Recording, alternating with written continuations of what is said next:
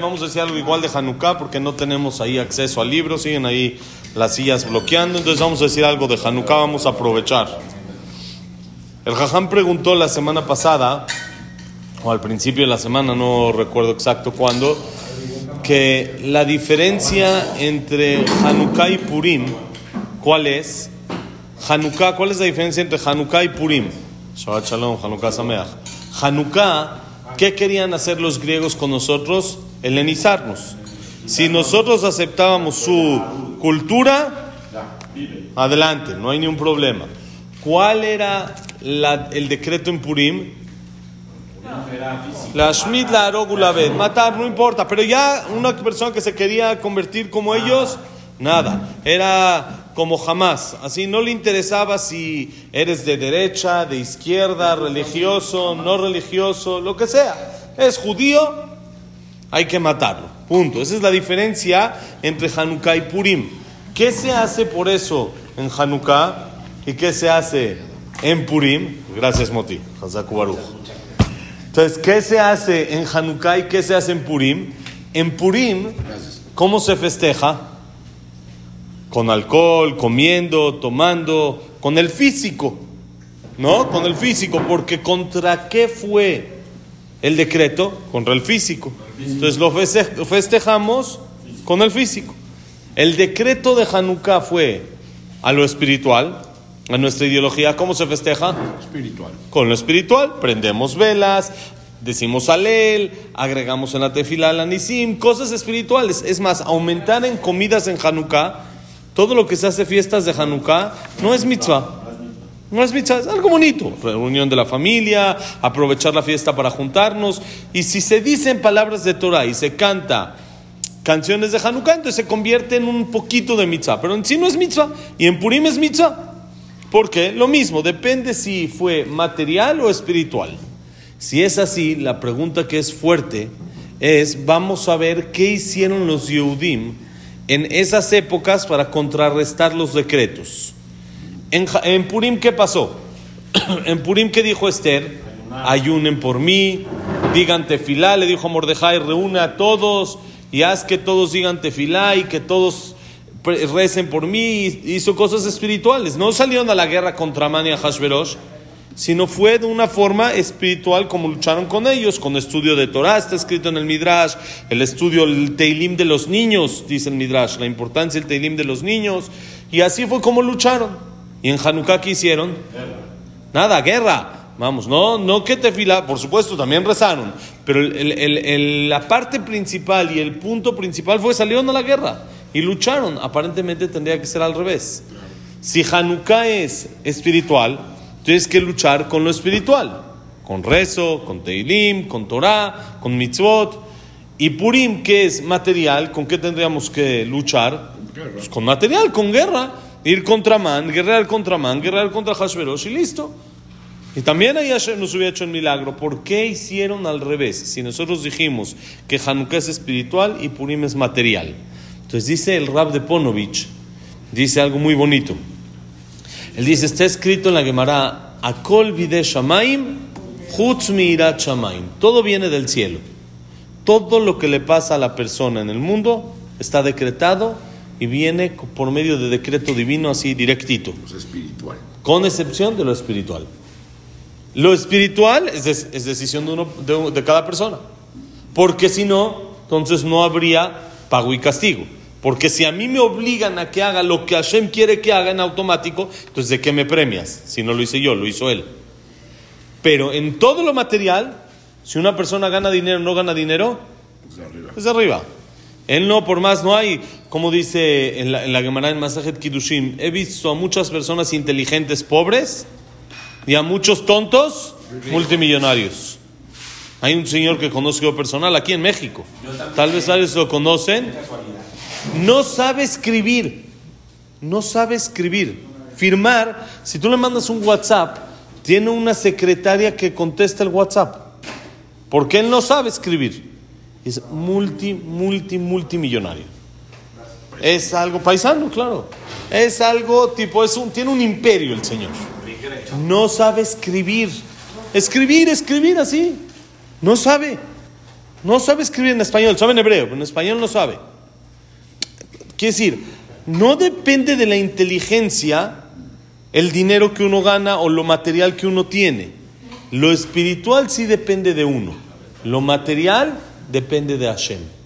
Dice el Rab de Ponovich, ahí está la diferencia de la guerra entre Hanukkah y Purim. Hanukkah contra quién fue la, el asunto? Contra lo espiritual. ¿Qué se hace para lo espiritual? Guerra. Porque lo espiritual depende de mí. Lo espiritual está en mis manos. Hashem me dice, tú eres el que decides. Ah, yo soy el que decido. Guerra. No alcanza con solo rezar, hay que actuar, porque es algo espiritual. Pero cuando es Purim, que es material, que el pleito es físico, que el problema de Amán es contra el físico del Yehudi, eso depende de Hashem. Depende de Hashem qué hacemos, que voy a guerrear, voy a rezar. Lo que depende de Hashem, le rezo, y lo que depende de mí, lo hago. Y ese es el problema que tenemos mucho en nuestra vida. Cuando nos preguntan cómo va la Parnasá, ahí voy, estoy trabajando, lo hago esto. Y cuando nos preguntan, ¿y cómo va el CNIS y lo espiritual? Que Hashem ayude ahí. Estamos pidiéndole a Hashem y que Hashem nos ayude y esto. La educación de los niños, hay que decir mucho a tefilá, hay que rezar mucho.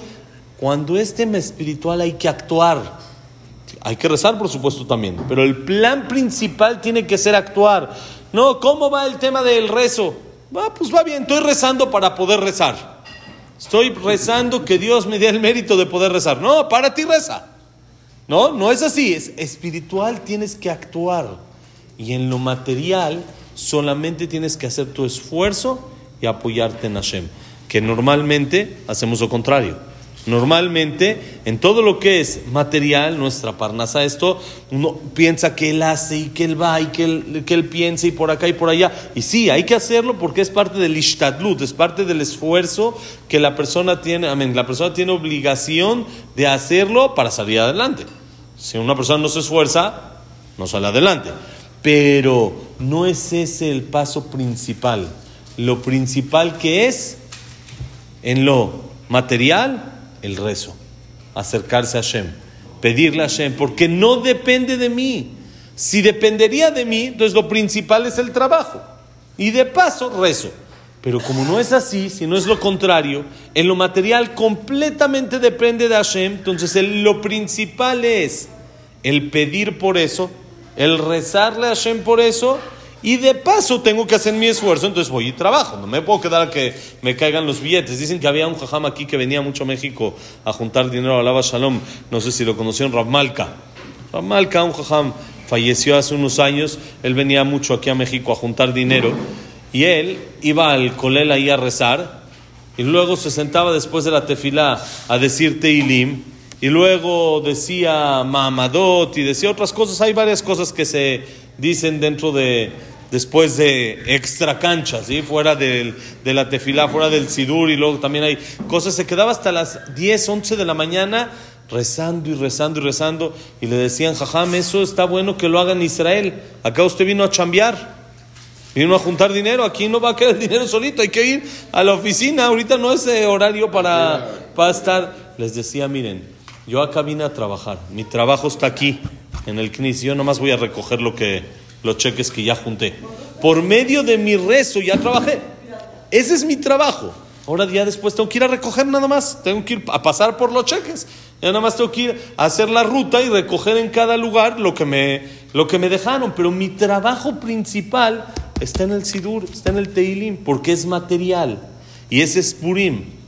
Pero cuando pasamos a Hanukkah, el decreto es espiritual, el decreto es en contra de nuestros eh, valores en contra de nuestra Torah, que no podemos cuidar Shabbat, que no podemos eh, hacer Brit Milá, ¿qué se hace?